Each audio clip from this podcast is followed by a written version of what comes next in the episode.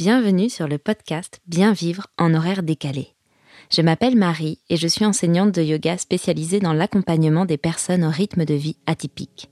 Que tu sois intermittent, que tu travailles en 3-8, de nuit, le week-end, en coupure, ou si tout simplement tu fais beaucoup d'heures ou que ton rythme de vie est différent d'un 35 heures de 10h à 18h, ce podcast est fait pour toi. Chaque semaine, je te délivre des conseils, des outils et des astuces accessibles et intégrables facilement dans ton quotidien pour prendre de bonnes habitudes, mieux vivre tes horaires décalés et t'aider à retrouver l'équilibre. Je te souhaite une belle écoute. C'est parti.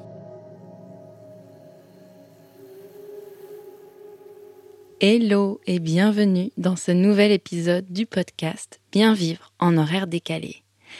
Aujourd'hui, je mets un peu les pieds dans le plat pour venir te parler de l'équilibre vie pro, vie perso et de cette fameuse culpabilité de ne jamais en faire assez.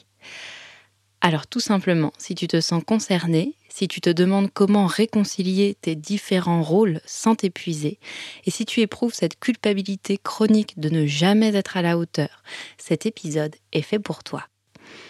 Juste avant, et comme tu le sais, dans un mois, c'est Noël.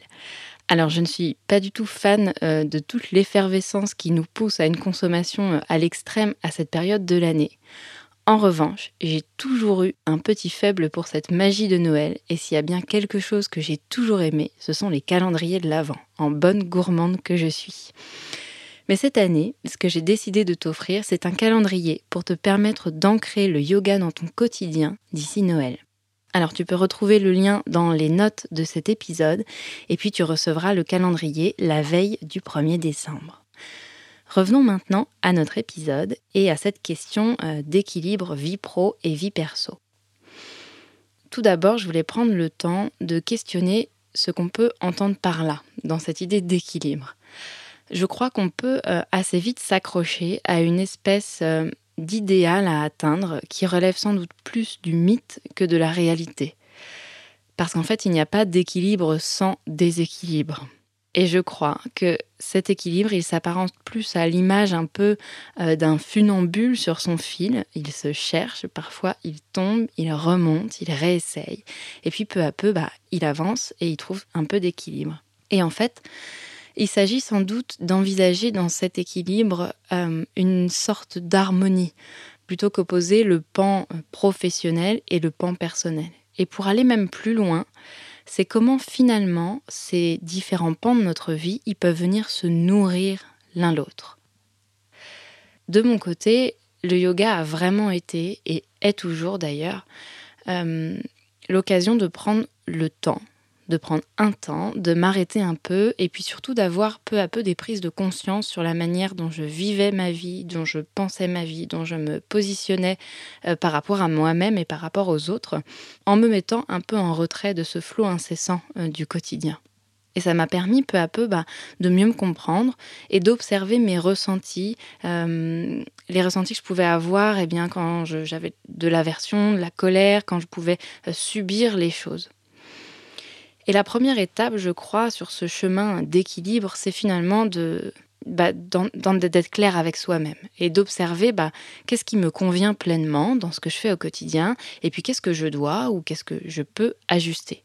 Parce qu'en fait, si on se pose jamais cette question, bah, il est fort probable qu'à un moment donné, on finisse par tout envoyer en l'air, euh, de ce, de ce trop-plein, un peu de cette sensation de, de couvercle de bouilloire qu'il faut enlever parce qu'elle siffle sans arrêt parce qu'en fait, il sera trop tard, on ne sera plus disponible pour faire la part des choses. Et puis, je crois qu'on aspire souvent à une espèce de standard qu'on s'est fixé pour être, euh, pour le dire maladroitement, une bonne personne. Euh, le bon parent, le bon salarié, le bon entrepreneur, un bon conjoint, un bon mari, une bonne femme, etc. etc. Et en fait, on ne se rend pas compte, mais souvent ce standard, eh bien, c'est en lui-même une sorte d'idéal, tout simplement impossible à atteindre. Alors pour aujourd'hui d'ailleurs, je t'invite à un petit exercice extrêmement simple. C'est de faire la liste de ce que tu penses que tu devrais faire pour être ce que tu veux comme tu le veux. Une fois que tu auras dressé toute cette liste, tu pourras sans doute te rendre compte que tout ce que tu devrais mettre en place quotidiennement pour arriver à ça, eh bien tout simplement, ça ne rentre pas dans 24 heures. Je suis d'ailleurs un petit peu curieuse, donc n'hésite pas à partager cet épisode en story en me précisant tes éventuelles prises de conscience et puis bah, en me taguant pour que je puisse le voir. Et à partir de cette liste-là, la question à te poser, ça va être de savoir qu'est-ce qui est le plus important pour toi ou qu'est-ce qui est nécessaire pour vivre, pour commencer à clarifier un peu là où tu en es et puis te permettre de euh, venir faire un peu de place. Tu peux d'ailleurs surligner ces choses pour les mettre en valeur, par exemple. J'en viens maintenant à mon point numéro 2, euh, qui est de se poser la question ensuite de comment faire pour avancer vers cet équilibre. Eh bien, j'en ai déjà parlé dans l'épisode 3 du podcast où je te donne trois stratégies pour mieux vivre tes horaires décalés. Mais donc, c'est la preuve que je crois très fort dans ce point-là. Ça va être ta capacité à te faire épauler. Et j'insiste aussi à apprendre à laisser cette place à une autre personne, que ce soit la personne avec qui tu partages ta vie ou euh, toute autre aide extérieure à qui tu pourrais faire appel. Et puis, il va y avoir cette idée d'être vraiment clair avec soi, euh, d'oser se regarder dans le miroir un peu sans filtre et de poser la question de qu'est-ce que tu aimes, qu'est-ce que tu n'aimes pas, euh, à quoi tu aspires, à quoi tu n'aspires pas, dans les tâches les plus importantes de ta journée jusqu'aux plus petites. Et puis ça va être d'apprendre du coup à se défaire des choses qu'on a tous, tendance à s'imposer parce qu'on se dit ou parce qu'on nous dit qu'il faudrait le faire euh, et accepter, laisser partir certaines choses. Profondément, pose-toi la question de quoi veux-tu remplir tes journées, tes semaines, ton quotidien tout simplement. Je t'invite pendant tout ce travail d'éclaircissement, à être indulgente, indulgent avec toi-même et à prendre un peu en compte ce que j'appellerais ton chapitre de vie, ta tranche de vie. Étant moi-même jeune maman, je pense particulièrement aux parents qui ont des enfants en bas âge, qui ne sont pas encore autonomes, mais je pense également, par exemple, à bah, des temps de trajet particulièrement longs ou un moment de ta vie où il est nécessaire de prendre du temps pour ta santé toutes ces choses qui, en fait, selon le moment de ta vie, ne vont pas te permettre de garder beaucoup de place pour le reste. Tu ne peux pas être partout. Essaye d'accepter là où tu en es, et puis souviens-toi que ces moments-là, eh bien, ils sont temporaires.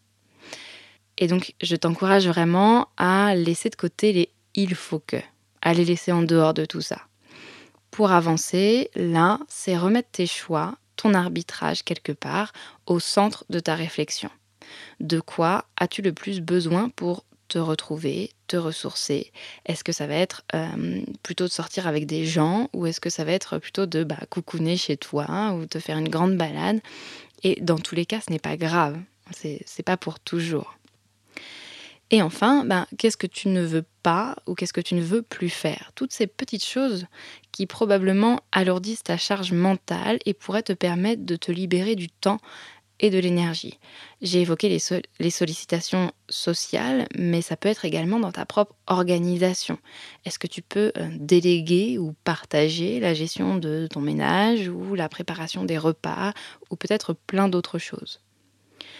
J'en viens maintenant à mon point numéro 3, euh, cette culpabilité euh, de ne pas être partout, de ne pas tout gérer, bah, de l'absence tout simplement, qui amène rapidement à un sentiment de dévalorisation. On se sent nul et on se sent très redevable. Je t'invite à réfléchir au fait que le travail n'est pas forcément ce que tu fais en attendant les vacances, déjà. Et du coup, comment tu pourrais décloisonner un peu les choses? Ensuite, je crois profondément dans le pouvoir de la communication exprimer, communiquer avec tes proches, même avec tes enfants euh, ou tes parents vieillissants qui te demandent plus de disponibilité. Il est tout à fait possible de mettre des mots sur euh, tes temps d'absence, d'expliquer euh, ce que tu fais, bien évidemment avec les mots appropriés et compréhensibles selon l'âge ou l'état de la personne à qui on s'adresse. Et puis tu peux du coup faire de cette culpabilité une force, la questionner pour te permettre de clarifier pour ma part, toute cette période de ma vie où j'ai travaillé euh, énormément et avec beaucoup d'horaires décalés, je passais vraiment mon temps à m'excuser. Tellement que c'était devenu une habitude que j'ai d'ailleurs eu beaucoup de mal à perdre. Du coup, je crois vraiment que c'est quelque chose d'important à questionner. Est-ce que tu veux vraiment en permanence t'excuser de qui tu es et de ce que tu fais? De quoi est-ce que tu t'excuses? Passer ton temps à lancer des euh, désolé, excuse-moi, pardon, t'en viens finalement à te faire croire que la manière dont toi tu vis euh, et tes choix eh sont un problème. Et tu en viens aussi à transmettre cette culpabilité à des personnes qui ne savent pas forcément quoi en faire. Au lieu d'être dans le présent, dans l'instant, tu es ailleurs avec le regret. Donc exprimer cette culpabilité, euh, ça peut être une étape, bien sûr, mais est-ce qu'il ne serait pas plus important, peut-être même constructif, d'exprimer tes choix pour retrouver ton alignement déjà euh, Et du coup, cet alignement sera sans doute plus ressenti aussi. Tu peux tout à fait exprimer, par exemple, euh, bah, j'aurais aimé rentrer plus tôt, en ce moment ce n'est pas possible. À toi de voir si tu veux détailler ou pas les raisons, mais c'est même pas forcément nécessaire. Et à partir de ce constat-là, bah maintenant je suis là. Qu'est-ce qu'on peut faire? Ou qu'est-ce qu'on fait ensemble? Ou voilà. Donc tu vois vraiment cette idée de bah, la culpabilité, oui, elle est là, bah, maintenant qu'est-ce que j'en fais? Et comment surtout je la transforme? Je vais terminer avec trois conseils à te donner. C'est euh, d'observer quand tu t'en remets à l'extérieur pour chercher de la validité. Euh, pour ma part, c'est quelque chose que je travaille encore, même si je commence à beaucoup plus m'en détacher. Mais je me suis rendu compte que euh, cela venait faire partie de pourquoi je me sentais pas en phase dans ma vie pro, ma vie perso, et comment ça pouvait rajouter même une, petite dose supplémentaire de culpabilité. En fait, ça vient poser problème quand toi-même, tu n'es plus l'arbitre principal de ta propre vie et de tes choix, et que bah, tu vis pour faire plaisir aux autres. Et ça, c'est assez euh, sournois, on peut vraiment ne pas se rendre compte, c'est un petit peu comme passer son temps à s'excuser. Essaye de te poser la question et puis ben, peut-être de petit à petit réaligner et de valider tes choix, ce que tu fais complètement avec toi-même. Bien évidemment, tu peux demander conseil aux autres, mais c'est toi et tes choix que tu fais passer en priorité. Mon deuxième conseil, euh, je vais revenir un petit peu sur la culpabilité, c'est de venir l'utiliser comme un indicateur de quelque chose à clarifier plutôt que de la subir et te dire je n'aurais pas dû faire ci, j'aurais pas dû faire ça, euh, j'aurais dû faire autrement, et risquer de tomber dans cette culpabilité euh, bah, un petit peu chronique qui, avouons-le, est absolument épuisante tu peux observer que tu te sens coupable et réfléchir à comment te réaligner, comment réarbitrer clairement les choses. Donc c'est pas forcément euh, sur le moment, mais ça peut être le garder pour toi et te poser à un moment donné avec un carnet et noter un peu les choses. Euh, voilà, réfléchir à ça. Et enfin, mon dernier conseil, ça va être l'indulgence avec toi-même et le fait de te lâcher un peu la grappe. On a beaucoup, beaucoup tendance à corréler la quantité de choses qu'on va faire dans une journée avec notre propre valeur. Euh, je suis la première à, avoir tendance à réfléchir comme ça. Mais en fait, dans ce cas-là, la journée, elle ne sera jamais assez longue pour tout faire. Et c'est un objectif qui est perdu d'avance. Je t'invite à te poser la question. Quelle valeur tu t'accordes lorsque tu ne fais rien? Quel jugement tu as envers toi-même? Poser ces questions-là, toutes ces questions que j'ai un petit peu relevées euh, et que je t'ai un peu données dans cet épisode-là. Ça va bien évidemment être un, travail de réflexion sur le long terme euh, et il ne s'agit pas du tout de, venir te flageller ensuite derrière et te dire bah justement j'aurais pas dû penser ci, j'aurais pas dû penser ça, mais simplement observer et ensuite peut-être bah, venir réajuster certaines choses. Un dernier mot, euh, je crois essentiel avant de conclure pour cet épisode, c'est que justement l'harmonie, l'exploration de cet équilibre euh, entre la vie professionnelle et la vie personnelle, ça ne sous-entend pas que tu dois venir te mettre en apnée et ce n'est surtout pas une injonction supplémentaire à être parfaite ou parfait sur tous les fronts. C'est vraiment quelque chose qui se construit au quotidien. Donc rappelle-toi que tous ces questionnements, tous les tests que tu vas faire, toutes tes erreurs même, ils font partie du chemin et sont un petit pas de plus dans ta recherche vers une harmonie. Il n'y a pas en fait de ligne d'arrivée. Et cette exploration-là, elle va de pair avec une meilleure connaissance, une meilleure conscience de soi possible. Et donc c'est là que je te reglisse le mot yoga. Et donc justement, si tu as envie d'explorer via le yoga, si tu as envie d'avancer sur ce chemin d'une meilleure harmonie de vie pour que ta vie personnelle et que ta vie professionnelle viennent petit à petit plus se nourrir l'une et l'autre plutôt qu'être en opposition, si tu as envie euh, d'avancer, de te questionner, eh bien tu peux t'inscrire à mon calendrier de l'Avent où je te propose 24 jours pour ancrer le yoga dans ton quotidien d'ici Noël. Alors c'est totalement gratuit, c'est un petit peu mon cadeau de Noël à moi et tu peux retrouver le lien pour t'inscrire dans les notes de cet épisode. Bien vivre en horaire décalé podcast, c'est terminé pour aujourd'hui. J'espère que cet épisode t'aura plu, permis de questionner ta culpabilité et d'envisager d'en faire une force, et puis apporter des pistes de réflexion, de questionnement, de cheminement vers un meilleur équilibre vie professionnelle, vie personnelle. Je te dis à la semaine prochaine pour un nouvel épisode, et d'ici là, porte-toi bien.